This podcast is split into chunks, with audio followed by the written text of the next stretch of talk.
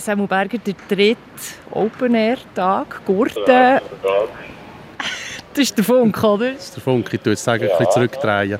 Einen halben Satz konnte ich sagen und er hat schon einen reingefunkt. Der Samuel Berger ist am Gurtenfestival ein gefragter Mann. Er ist der Stage Manager der Hauptbühne. Das heisst, ohne Samuel Berger spielt keine Band auf dieser Hauptbühne. Der Samuel koordiniert einen Haufen Leute und tonnenweise Material, das zur rechten Zeit am rechten Ort muss sein muss. Er ist Ansprechperson Nummer eins für alles und alle, die irgendetwas auf dieser Bühne Sei es Strom, Platz, Licht. Leichter wird es nicht und die Anforderungen von Jahr zu Jahr mehr. Man hat immer das Gefühl, man hat alles schon gesehen. Es gibt immer wieder Sachen, die, die äh, überraschen und erstaunen. Und ich probiere nach dem Motto, ähm, nicht ärgern, nur wundern. Gurtenfestival, das heisst für Samuel Berger viel arbeiten, wenig schlafen. Das merke ich auch, wenn ich äh, mit dem, mit dem Shuttle ins Hotel fahre. Dann muss ich mich fast nicht mehr wach halten und dann ins Bett drei, vier Stunden schlafen und dann wieder rauf. In dieser Soundstory nimmt mich der Samuel Berger mit auf und hinter die Hauptbühne vom Gurtenfestival.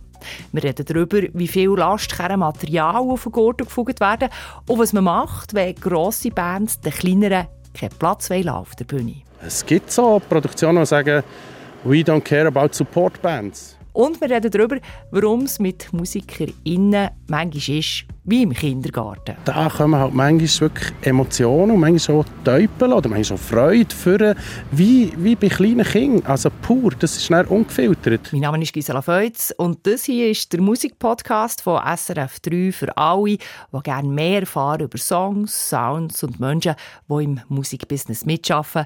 Zum Beispiel auch hinter den Kulissen von einem Festival. Sounds Story. Samuel Berger, wir stehen hier auf der Hauptbühne, der dritte Festivaltag. Was hast du heute Fangs gemacht? Es ist jetzt äh, halb zwei. Hey, wir haben heute äh, für unsere Verhältnisse einen recht späten Get-In gehabt. Get-In heisst, wenn wir müssen da sein müssen. Wir waren erst um 9 Uhr da. Gewesen. Wir haben ja schon Tage gehabt, wir um 7 Uhr da. Gewesen. Von dem her ähm, ist das recht easy gewesen. und dann haben wir den Headliner reingebaut und ähm, haben sie jetzt vor kurzem zurückgeschoben und Platz gemacht für die anderen Bands, die jetzt noch da sind. Also das heisst, heute hat man jetzt hier mal aufgebaut und hat das auf die Podest da und zurückgeschoben. Jetzt ist die Bühne wieder leer und jetzt ist die nächste Band am Aufbauen. Was ist genau deine Funktion hier? Meine Funktion ist, möglichst alle Bedürfnisse, die hier aufkommen, unter einen Hut zu bringen. Das heisst, ähm, der Headliner hat natürlich am meisten Platzansprüche und die sind meistens auch self-contained, das heisst, äh, die haben die eigenen Leute, die eigene Crew, alles selber da. Und ich schaue dann eigentlich ein bisschen, schauen, dass es für die anderen Bands auch noch ähm, Platz hat, dass sie ihre Mischbilder aufstellen können, dass sie auch Platz haben für ihre Podesterie. Eben, wir haben den Little Nas aufgebaut, der hat... Ähm, Heißt es Little Nas oder Little Nas? Ich weiß es nicht. Fragen wir ihn doch selber. What's up, this is Lil Nas X. Wir haben einfach den Hauptakt aufbauen und da kommen so viele Fragen nach, nach Strom, nach Platz, nach wer schaut für das Licht, wer schaut für das Video und ich probiere das ähm, bei mir zu kanalisieren und an die richtigen Leute weiter zu verweisen und ähm, zu schauen, dass am Schluss alle zufrieden sind. Das ist das Thema. Komm, lass uns noch einmal hergehen, wo wir A, den Leuten nicht im Weg sind und das B, vielleicht ein bisschen ruhiger ist. Das machen wir doch. Der Samuel ist ein grosser Mann, fast 1,90 mit breiten Schultern. Er hat ein Ränzchen, kurze braune Haare, drei Tage Bart, eine eckige Brille, eine grüne Techlikappe hat er an, die vorne schon ein bisschen ausgefranst ist, ein schwarzes T-Shirt mit Gurtenfestival-Logo, kurze dunkelgrüne Hosen mit so ausgebügelten Seitentaschen. Der Samuel Berg ist 48 und er wirkt wie ein Fels in der Festivalbrandung. Mit dem Gurtenfestival hat er schon sein halbes Leben in irgendeiner Funktion zu tun, hat mir der Samuel erzählt. Das Jahr ist er zum siebten Mal der Stage Manager der Hauptbühne.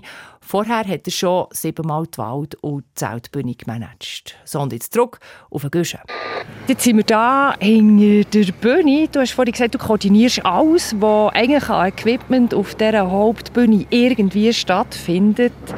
Wie viele Tonnen fugst du um oder delegierst du so am Festivalwochenende?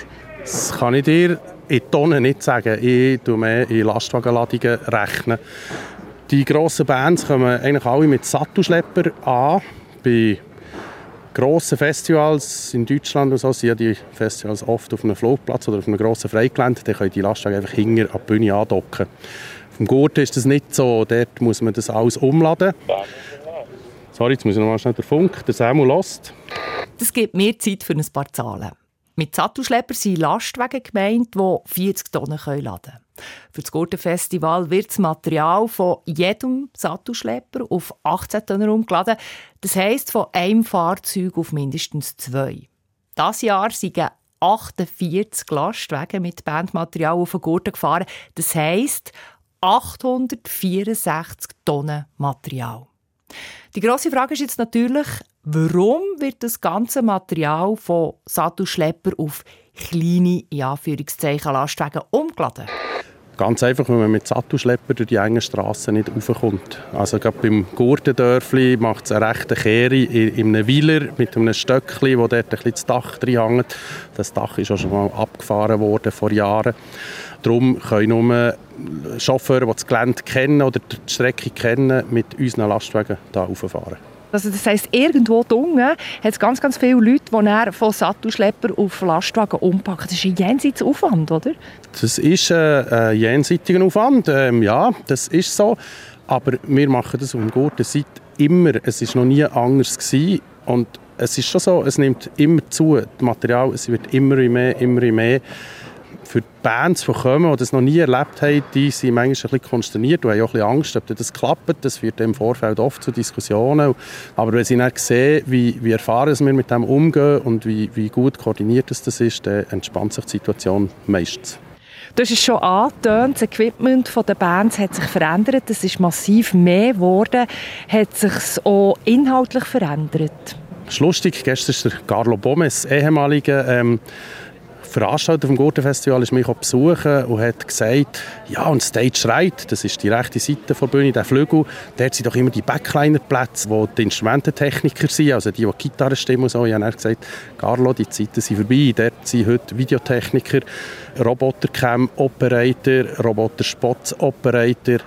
Also wir hatten gestern Rosalia und mir hat das mehr so an eine Paris Fashion Week erinnert. Aber es ist eine unglaublich coole Performance gewesen, also videotechnisch, vom Look, vom Style. Aber es hat mit dem Bandgefühl von Musik machen, wie wir alten Hasen das vielleicht so ein bisschen noch in Erinnerung haben, hat es schon nicht mehr so viel zu tun. Da ist etwas gegangen, das ist die Zeichen der Zeit, ja. Da ist ja eine eigene Crew dabei von innen. Wie viele Leute kommen da daher, zusätzlich zu deinen eigenen Mann und Frauen? Ja, das ist unterschiedlich, aber es ist natürlich schon so, die, die Künstler stehen unter einem enormen Druck. Alles, was die machen, ist sofort in der ganzen Welt draussen. Darum machen die auf Sicherheit und die haben alles selber dabei. Also die haben nicht nur den Tontechniker dabei, die haben den Lichttechniker, den Videotechniker. Die, die das Bühnendesign bauen, haben sie dabei. Die haben aber auch eigene Securities dabei, die haben Managementleute dabei, die haben Personal Trainer dabei, die haben alles dabei. Also das kann sein, dass so eine Entourage bis zu 60 Leute sind. Was ist das Schwierigste oder das Absurdeste, was dir jemals ist untergekommen so an Bühnenwerk? Man hat immer das Gefühl, man hat alles schon gesehen. Es gibt immer wieder Sachen, die, die äh, überraschen und erstaunen. Und ich probiere wirklich nach dem Motto, ähm, nicht ärgern, nur wundern. Ja, manchmal muss man einfach einen Schritt zurückstehen und das so ein bisschen passieren Wir haben das nicht in den Hängen, was heute hip ist, was heute angesagt ist, und man darf sich die Frage über die Sinnhaftigkeit glaub, nicht stellen, wenn man in dieser Branche arbeitet, weil dann wirst du stiefelsinnig. Es ist selten so, dass wenn man das tiefer gründen, Sachen wirklich Sinn machen. Am Schluss, wenn man die ganze Show sieht und, und der Funke springt und die Leute Freude haben und Emotionen fließen, ja, dann musst du sagen, wow, das ist auch der Grund, darum hat man es gemacht. Aber ähm, der Weg dorthin ist manchmal schon, wo man sich fragt, hä, also wie soll jetzt das und warum und so. Was im Büro abgemacht wird, ist ja das eine, und das bist ja nicht du, der das abmacht, sondern du wirst einfach konfrontiert mit dem Material, das da daherkommt. Ich könnte mir vorstellen, das ist auch nicht immer nur einfach. Ja, da gibt es immer wieder Sachen, die im Büro mit dem Management abgemacht wurden, aber die Crew von dieser Band nicht weiss. Also das Top-Down funktioniert nicht überall. Das funktioniert auch bei uns nicht immer. Aber ich bin auch der, der wirklich an der Front mit diesen Leuten eine Lösung finden muss. Und das ist tatsächlich manchmal, ich bin wirklich manchmal sehr unter Druck und spüre auch Druck von anderen. Und es ist manchmal nicht ganz einfach, da, da eben allen gerecht zu werden und auch immer cool zu bleiben. Das schaffe ich tatsächlich nicht ganz immer. Wenn lüpft dem Samuel Berger definitiv der Hut bei was? Wenn Sachen, die wir abgemacht haben, dann eine Stunde später anders sind. Wenn illusorische Platzanforderungen kommen, wenn Leute keine, oder Headliner kein Verständnis haben, dass noch andere Bands spielen. Es gibt so Produktionen, die sagen, we don't care about support bands. Und dann muss man erklären, hey, das ist im Fall nicht, hier ist nicht Support, wir haben einen Festivalbetrieb. Und wir probieren allen Ansprüchen gerecht zu werden. Wie gross ist die Bühne? Hey, das weiß ich jetzt im Fall gerade nicht auswendig. aber das ist mir auch ein gleich. Ich meine, ich habe, ich kann die Bühne nicht grösser machen. Die hat einfach Seitenwände und vor ist, ist der Graben und das können wir zubauen und mehr habe ich nicht. Darum muss ich auch gar nicht wissen, in Metern wie, wie gross und wie breit und so. Also wir haben einfach den Platz, den wir haben und da schaue ich, dass wir den können brauchen bestmöglich und ja. Vorhin hat der Leiter von der Crew gesagt, es sei eine super Bühne, die sei super aufgeräumt, hat also ein Kompliment an dir platziert. Was hast du das Gefühl, was machst du richtig gut in deinem Job? Das ist ein emotionelles Auf und Ab, wenn Leute unzufrieden sind. Wir haben vorgestern ist einer über die gelaufen und gesagt, es sei, äh, es sei im Fall nicht gut, viel zu wenig Platz und wieso, dass da noch leere Kisten und, und Reservematerial von uns rumstehen. Sie werden alles brauchen. Und dann denkst du so, ah, oh ja, da hat man auch nicht alles richtig gemacht. Und heute, ja, ist irgendwie alles gut gewesen. Das ist auch so etwas, das kannst du wie nicht planen. Und du weißt auch nicht, wie das ist. Wie sind die Crews? Teil sind mega easy, Teil sind komplizierter. Und ähm, es kann auch sein, dass es am Anfang easy ist und irgendwann kippt. Es kann sein, dass es am Anfang dass sie mega einfahren und ja, mal markieren und dann wird es entspannter. Das ist so, das weisst du einfach nicht. Jetzt gehen wir da hinten dran, der Soundcheck von wem? Ich muss auf dem Kärtchen schauen, sonst spreche ich den Namen falsch aussprechen. Das ist Kari Kari. Ruby. Ruby, ich komme gerade, danke. Wir sind jetzt hier ins äh, Wäldchen geflüchtet, von der Bühne weg, vom Soundcheck weg. Wie holst du dir Ruhe? Weil das ist ja wahnsinnig hektisch, wenn du hier am Arbeiten bist. Hey, go with the flow. Wenn es läuft, brauche ich keine Ruhe. Das merke ich auch, wenn ich äh, mit dem, mit dem Shuttle ins Hotel fahre. Dann muss ich mich dann fast nicht mehr wach halten und dann ins Bett drei, vier Stunden schlafen und dann wieder rauf.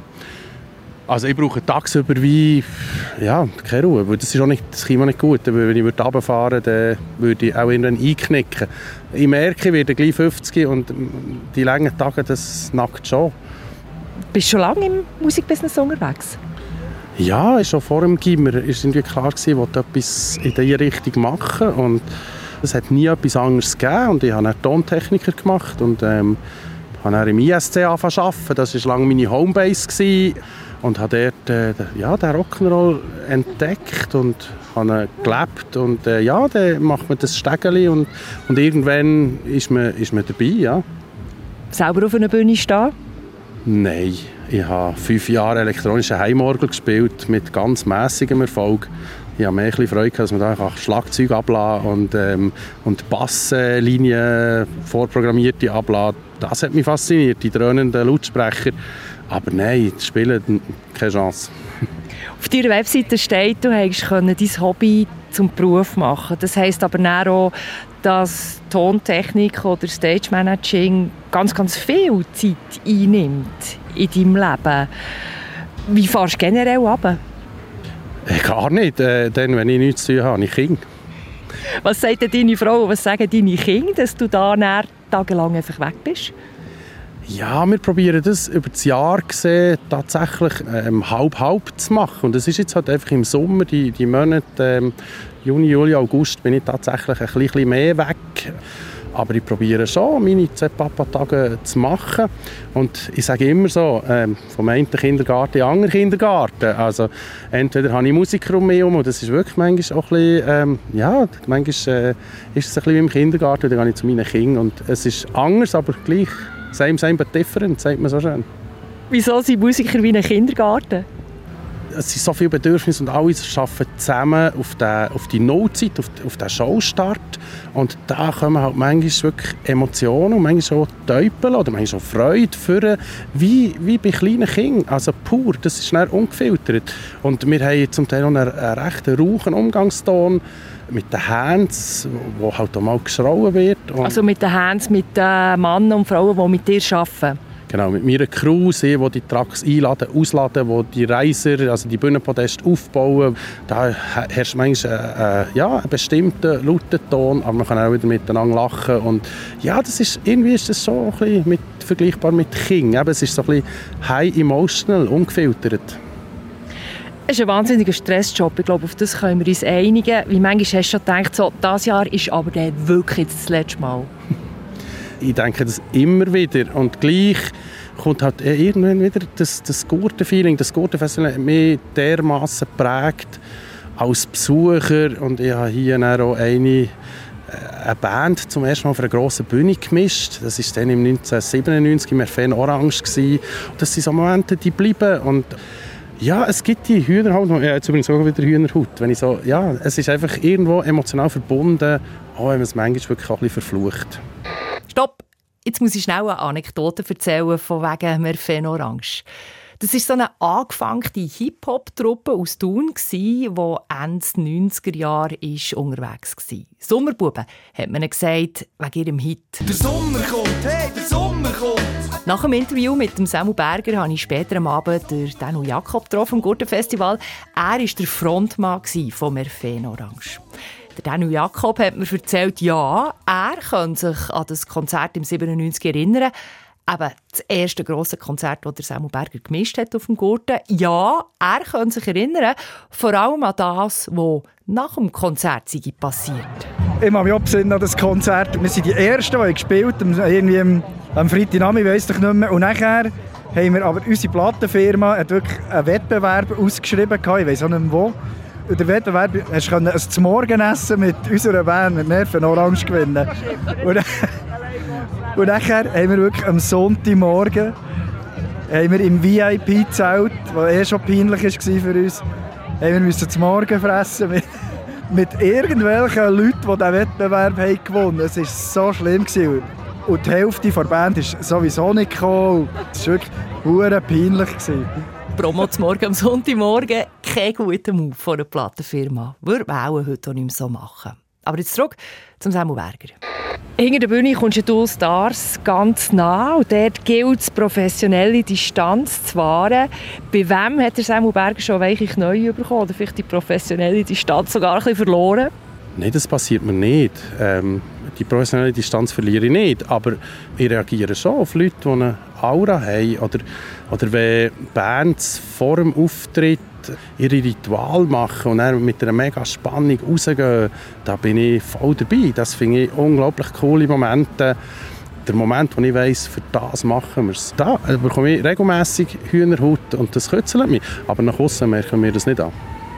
Lass uns mal noch ein über Schwierigkeiten reden oder über schwierige Bands. Was waren so Situationen, gewesen, wo dir die Haare ins Berg standen oder wo du gefunden hast, hey, ernsthaft? Man muss ein bisschen unterscheiden, es ist eigentlich ganz selten der Künstler, der schwierig ist. Es ist die Entourage, es ist ähm, das sind ja meistens für einen Moment erfolgreiche Leute und dann wollen alle etwas vom Kuchen haben, die jeder seinen Job gut machen. Und, und dann sind alle von dieser Crew ja, unter, unter ähm, High Pressure. Und da gibt es manchmal schon Situationen, ich muss sagen, zum Beispiel, als ich das erste Mal erfahren habe, dass die Bühne gesperrt wird, also ja, dann heisst eine halbe Stunde jetzt ist die Bühne gesperrt und nur die, die absolut müssen arbeiten von unserer Crew im Notfall, die bekommen ein spezielles Bändchen und sonst müssen alle gehen. Da habe ich mich schon gefragt, aber äh, ist das wirklich nötig? Oder ähm, was ich auch gestaunt habe, ist bei einer Altherrenband hat man das Toi Toi auf die Bühne bringen da habe ich auch gedacht, warum? Weil gerade hinter der Bühne hat es WC-Anlage, aber nein, das ist nicht mehr gegangen. Ich weiß nicht, ob es Prostata-Problem war oder es einfach pressiert hat. Aber ja, das ist dort eben auch wieder so ein bisschen wundern und nicht ärgern. Was ist eine Band, die dir so als mega Samba, umgänglich und einfach nur gut ist in Erinnerung geblieben? Das war dann zumal Muse. wo wir alle ein bisschen Angst hatten, weil Muse war dann mal ein bisschen grosser Brochen für den Gurten. Aber so etwas von an haben sie einen Plan gehabt, sie haben gewusst, was sie gemacht haben und sie waren sehr kooperativ gewesen, eben mit dem Platz machen für die Bands, die vorher noch spielen. Also das hat mich tief beeindruckt und dann war die Show geil. Gewesen. Jetzt ist drei mittlerweile. Was machst du jetzt als nächstes? Das Kaffee trinken. Nein, ich habe, ähm, jetzt muss ich wieder auf der Liste schauen. Jetzt muss ich dann irgendwann gehen, schauen, dass auf der Bühne alles parat ist. In einer halben Stunde spielt die erste Band und dort tue ich noch schnell abklären, ob der Moderator etwas darf sagen darf. schaue, dass dann alle da sind, dass dann kurz vor der Show alle parat sind. Und dann kommt dann wieder so ein Stage-Left-Moment. Dann werde ich dort links vor der Bühne stehen und schauen, dass das gut kommt und habe dann hoffentlich ein bisschen Hühnerhaut, wenn die starten und das Publikum Freude hat. Samuel Berger haben wir gehört, Stage Manager vor Hauptbühne am Gurtenfestival. Das war der letzte Teil von unserer Sound Story Festival Sommerserie. Wir haben drei Leute porträtiert, die hinter den Festivalkulissen arbeiten und mit ihrer Bühne ein Festival überhaupt erst möglich machen. Jenny Moosmann zum Beispiel. Ohne sie würde es seit der Doppel verhungern und verdursten, weil Jenny ist zuständig für das Essen und das Trinken vom ganzen Open Air St. Gallen. Konzert schauen, zum Beispiel das vom News, liegt bei ihrem Job nicht drin. Nach 20 Minuten ist der Anruf gekommen, Jenny, der Wodka ist aus. Und dann ich so, okay. ja, und dann bin ich in der Crowd vom News gestanden und habe mal angefangen, überall Wodka zu bestellen. Wer wir auch porträtiert haben, ist die Lana Walker. Ohne sie gehören Lo und Lödüg nichts. Die Lana ist Tontechnikerin und aktuell ist sie als Monitormischerin eben mit Lo und Lödüg unterwegs. Als Frau in einem Job zu arbeiten, den früher vor allem Männer gemacht haben, ist nicht immer ganz einfach. Aber blöd muss man der Ilana definitiv nicht kommen. Ich habe recht viele gute Sprüche auf Lager.